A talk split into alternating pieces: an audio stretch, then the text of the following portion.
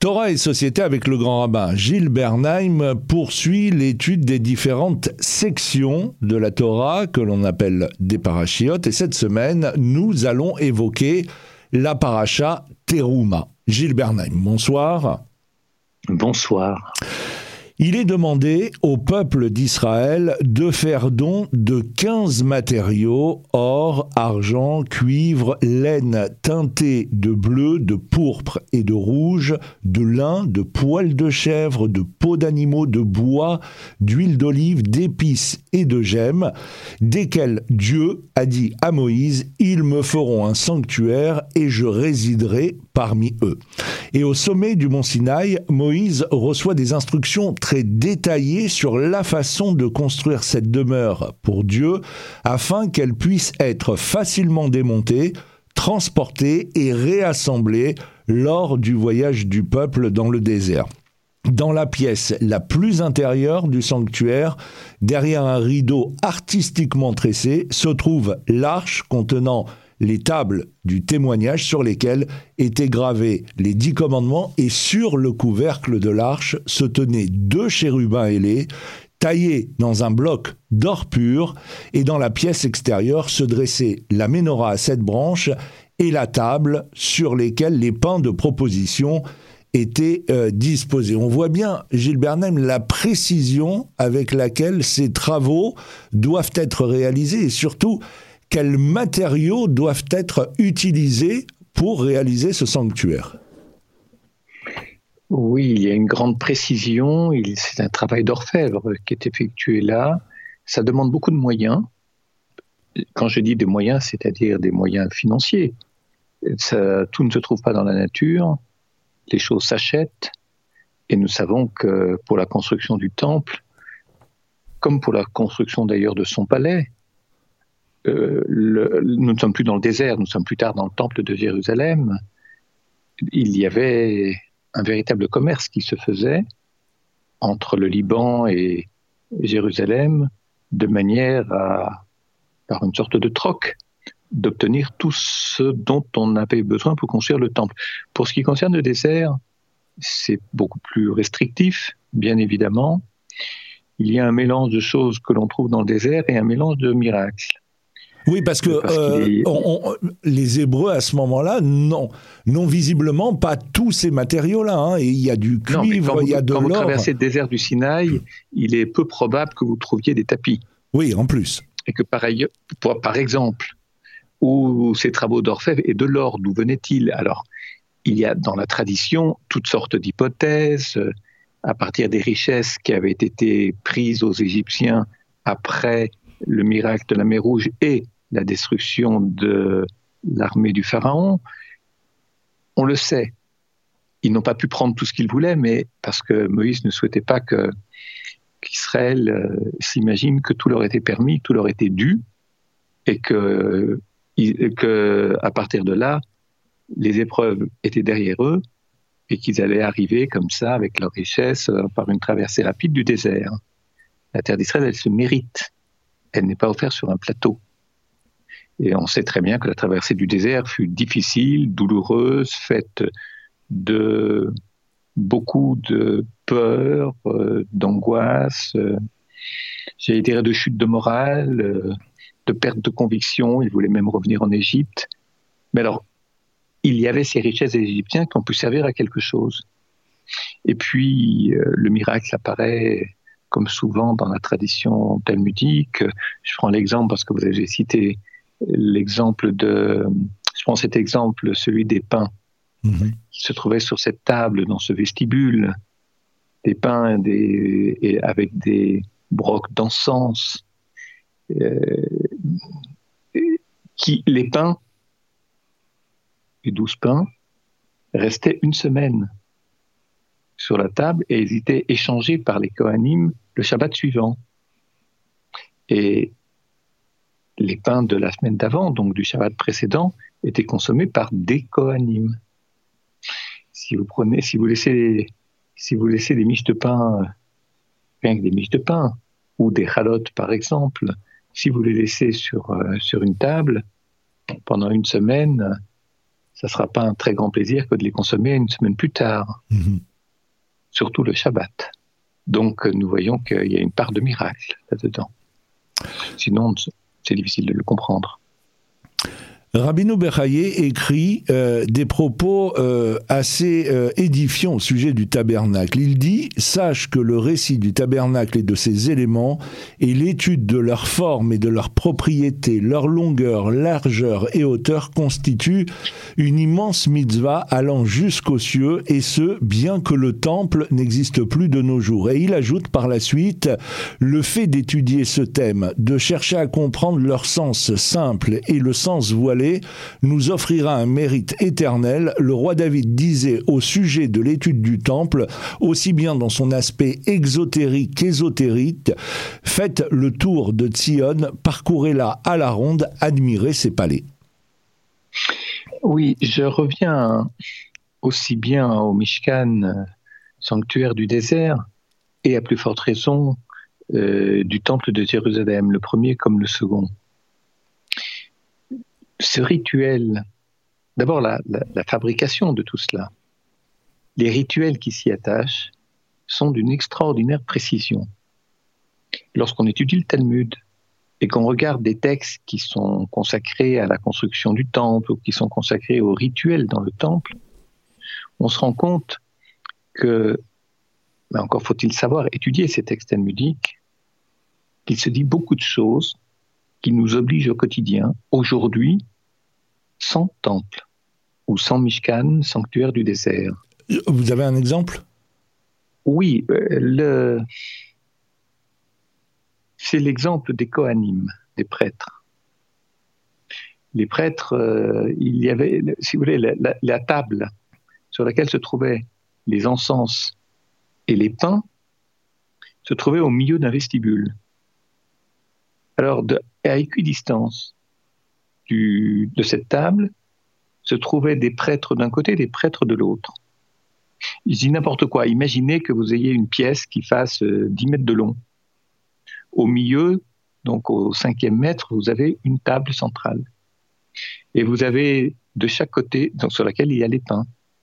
Et vous avez aux deux extrémités, c'est-à-dire à 5 mètres de la table d'un côté et à 5 mètres en face de cette table, un groupe de Kohanim ici, un groupe de Kohanim là, les uns étant chargés de récupérer les pains de la semaine précédente et les autres de déposer immédiatement, que, dès que les pains ont été retirés, de déposer les pains frais qui vont rester une semaine. Donc c'est une sorte d'exercice de retrait et de dépôt. Talmud s'intéresse parce qu'il s'appuie sur un verset, et puis par ailleurs il s'appuie sur la Mishnah. Le Talmud commente cela en disant les, les pains D'abord, il avait des formes de visage. C'est intéressant parce qu'on mhm. on se dit, il y a peut-être une rencontre de visage entre les coanimes d'un côté et les coanimes de l'autre. Les pains qui ont une forme de visage, la partie supérieure, une forme comme un visage, il y a une symbolique dans le visage. Le visage, il exprime quelque chose. Il exprime des intentions, il exprime des joies, il exprime des chagrins, il exprime des manques, une plénitude. Ce qui est intéressant, c'est que les prêtres qui, les Kohanim, les prêtres, qui retiraient les pains de la semaine précédente, il ne devait pas y avoir plus qu'un très bref instant où la table restait vide. C'est-à-dire que le groupe, de, le groupe de droite et le groupe de gauche arrivaient en même temps à la table centrale. Les uns retiraient, les autres déposaient. Pourquoi? Parce qu'en fait, euh, nous savons que ces pains, le Fana Tamid, devait rester en permanence sur cette table centrale. Elle ne devait jamais être vide. Enfin, il y a toujours un instant où c'est vide. C'est le principe du nœud. Il y a un creux au milieu, il y a un vide. Vous ne pouvez pas retirer et ensuite déposer sans qu'un instant, aussi court soit-il, la table reste vide. Dans la mesure où on ne devait pas en mettre plus à la fois, plus que le nombre choisi. Ce qui veut dire qu'on ne pouvait pas chacun en même temps les poser sur la table, retirer l'un et pousser, faire glisser l'autre au centre pour remplacer celui ceux qui ont été retirés, si vous arrivez toujours à me suivre. Mhm. Tout ça pour dire qu'il y a une notion de permanence de ces pains. permanence, ça veut dire que pourquoi est-ce qu'on demande aux hommes, aux juifs d'agir de la sorte? Dans le temple. Et les commentaires vont jusqu'à dire que la permanence d'Israël devant Dieu, elle se fait sur un rituel ou à partir d'un rituel, à savoir qu'il y ait toujours du pain à partager, qu'il y ait toujours du pain avec des visages, que lorsque l'on fait de l'économie, c'est-à-dire que lorsqu'on, lorsqu'on fabrique du pain, on participe à l'économie d'une communauté, comme euh, d'autres qui primeurs, les boulangers, euh, les agriculteurs, ils participent à la vie économique du pays. Ça permet de nourrir les hommes. Et au travers de cet euh, exemple particulier dont on peut s'inspirer à une plus grande échelle, les Kohanim, ils inspirent les autres. C'est-à-dire ils ont un comportement qui est exemplaire, dont on peut s'inspirer dans notre vie quotidienne. Les Kohanim ne laissaient jamais la table vide, c'est-à-dire qu'il y avait toujours du pain. On dirait, il est devant Dieu. Oui, mais c'est c'est pas Dieu qui a besoin de pain. C'est nous qui observons ces pains qui ont une forme de visage. Et donc, on, où l'on s'intéresse à la relation à l'autre, où on s'intéresse à ce que l'on peut lire sur le visage de l'autre. Ben ça, cette, euh, exigence-là, elle ne doit jamais cesser. Elle ne doit jamais s'arrêter. Il faut l'avoir présente à l'esprit en permanence. Et c'est tellement vrai que les Kohanim, qui arrivaient au même rythme, puisqu'ils ont la même distance à franchir, pour arriver ensemble sur, à la table centrale, ils ne se retournaient pas pour revenir à leur point de départ. Ceux qui étaient venus les mains vides reviennent avec les mains pleines des anciens pains, et ceux qui étaient venus avec les pains frais reviennent à leur point de départ avec les mains vides. Mais ils ne se retournaient pas, ils ne se tournaient pas le dos, ce qui eût été logique lorsqu'on va vers, dans une direction, lorsqu'on doit gagner un certain point, on regarde ce point. Là, il marche en marche arrière. C'est un jeu d'accordéon. C'est-à-dire, ils marchent à reculons jusqu'à leur point de départ pour ne pas se quitter des yeux. Que les visages ne se quittent pas. Ce souci du visage face au visage, avec ce à quoi cela oblige, l'attention que l'on prête à l'autre, eh bien, cela ne doit pas cesser durant le rituel. Parce que se tourner le dos, c'est oublier non seulement la présence de l'autre, mais les besoins de l'autre. Si je récapitulais en une phrase ce texte talmudique qui couvre une demi-page, qui est intéressant, il est évident que ce que l'on veut nous enseigner, c'est que lorsqu'on participe de la vie économique d'une communauté, il est très important d'être attentif aux besoins des autres, et pas seulement à ses propres besoins mes propres besoins, si je fais de l'économie ou si je fais du commerce ou si je suis fabricant de quelque chose, c'est pour gagner le maximum d'argent, pour rentabiliser mon activité. Mais là, il n'est pas interdit de, rentabiliser son activité, mais on le fait en tenant compte des besoins des autres, de manière à ce que chacun trouve son compte et que ce qu'il reçoit réponde à son attente, à sa mesure à ses propres besoins. C'est toute une certaine idée de la vie communautaire, de la vie, je dirais, de la vie d'un pays, qui est dans ce microcosme de ce vestibule du temple, ou à plus forte raison dans ce microcosme encore mille fois plus petit dans le désert. C'est ce, toute cette attention à laquelle le Talmud invite, sur lequel le Talmud invite à être particulièrement vigilant. J'espère n'avoir pas été trop confus en essayant d'expliquer, mais dès lors qu'on prend un exemple sur le rituel du temple ou du sanctuaire du désert, on comprend que ce n'est pas une chose facile à exprimer, c'est-à-dire en très peu de mots, puisque le rituel est très complexe, il est très subtil, il demande une très grande attention à des petites choses, donc il faut aussi l'expliquer avec des termes précis, et je dirais arriver à se représenter la scène de sorte que l'on puisse s'en inspirer dans nos vies. Est-ce que nous vivons de cette manière-là? J'en doute. Alors, le Midrash enseigne pourquoi, pour tous ces objets, il est écrit tu feras et pour l'arche, vous ferez. Rabbi Moshe Chaim Luzzato a eu à ce sujet euh, des formules euh, assez euh, étonnantes, disant qu'il s'agit là d'un grand secret qui exige de chacun de nous une responsabilité dans l'étude, car voici, chacun prend certainement sa part dans la Torah, et il s'ensuit que le Sinaï n'est pas achevé tant que tous ne sont pas venus au monde et à révéler sa part. Par conséquent, lorsque quelqu'un est venu au monde et ne s'est pas efforcé d'étudier la Torah, de sorte à en dévoiler la part qui était la sienne, la Torah reste inachevée, dit Rabbi Moshe Chaim Luzzatto. Je reviens sur le début de la question que vous avez posée, la question du singulier du pluriel. Pour l'Arche sainte, pour tables de la loi, il y a un pluriel. Pour tout le reste, c'est au singulier. Dans l'exemple des pains que nous avons évoqué avant la pause, c'est quelque chose, ce rituel fait prendre conscience à chacun d'entre nous, je dis bien à chacun, dans son unicité, du type de relation qu'il doit entretenir avec son prochain. je l'ai fait sur un exemple.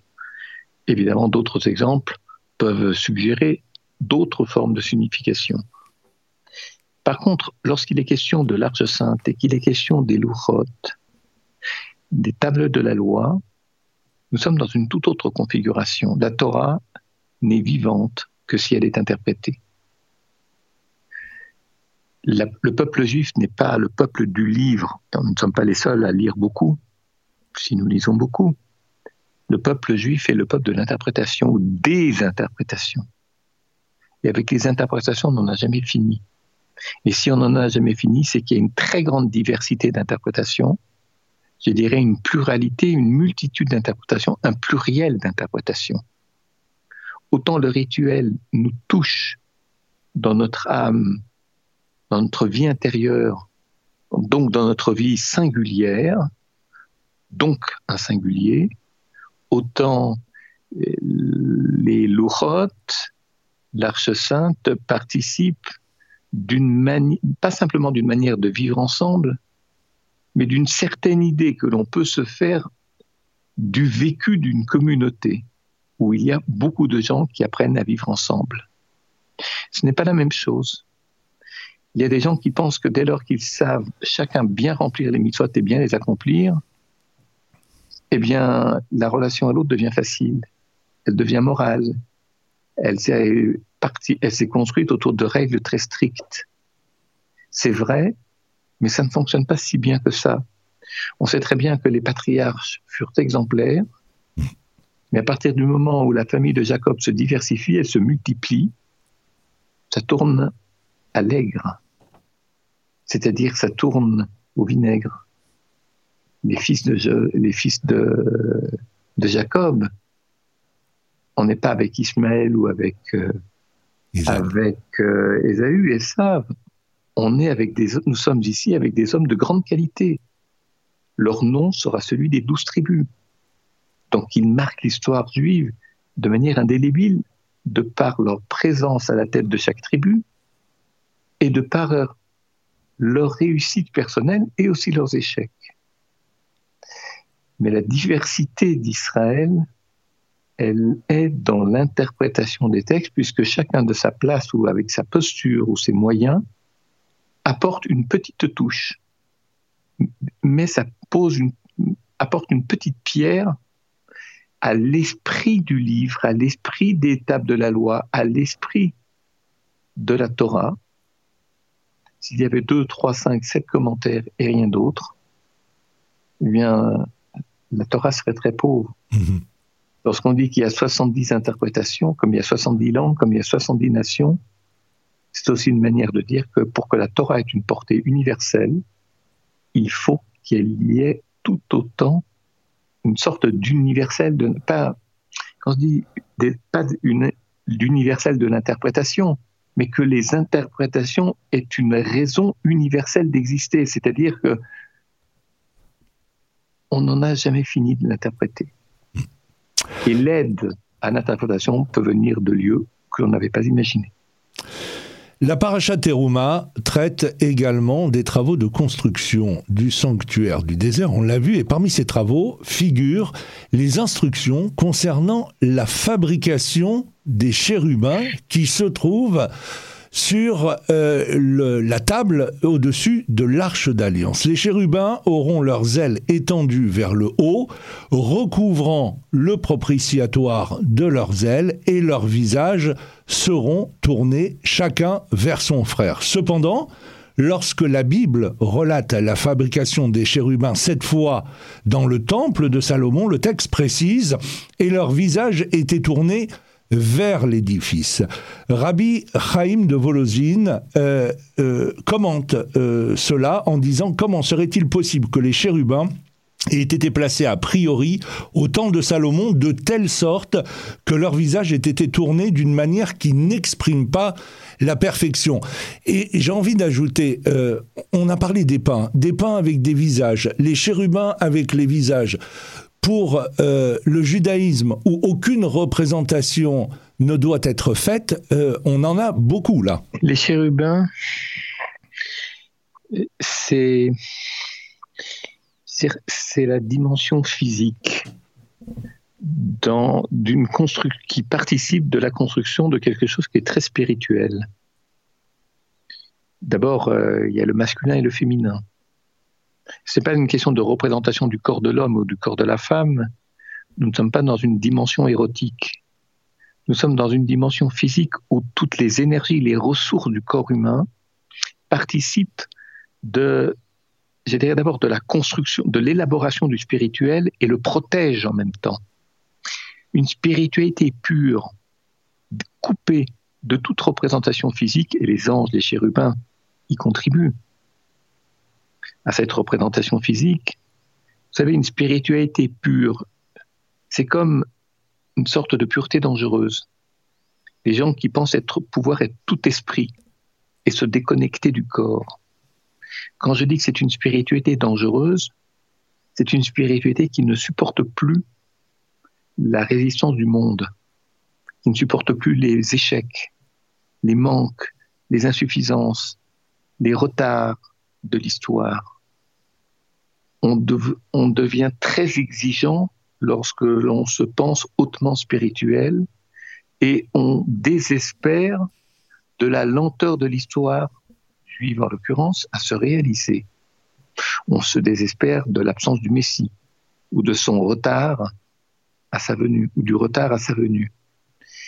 C'est la raison pour laquelle ces chérubins sont placés pour protéger l'Arche Sainte comme on mettrait ses deux bras sur l'Arche Sainte pour euh, empêcher qui, que ce soit d'enlever les portes qui permettent d'y entrer dans l'Arche Sainte ou qui permettent, euh, je dirais, de toucher en étant impur les rouleaux de la loi qui sont à l'intérieur et les tables de la loi qui sont à l'intérieur.